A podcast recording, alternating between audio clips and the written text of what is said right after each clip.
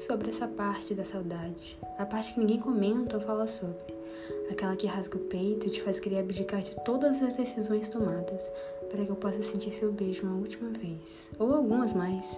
Dizer adeus é chorar às duas da manhã, olhar nossas fotos, lembrar das minhas frases favoritas que um dia já escaparam pelos seus lábios.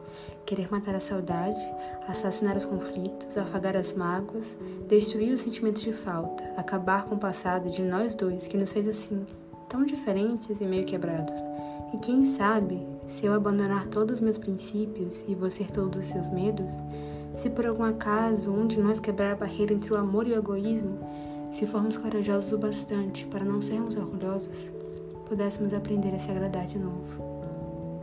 Talvez o meu jeito não seja correto, mas é o único que sei. Desculpa.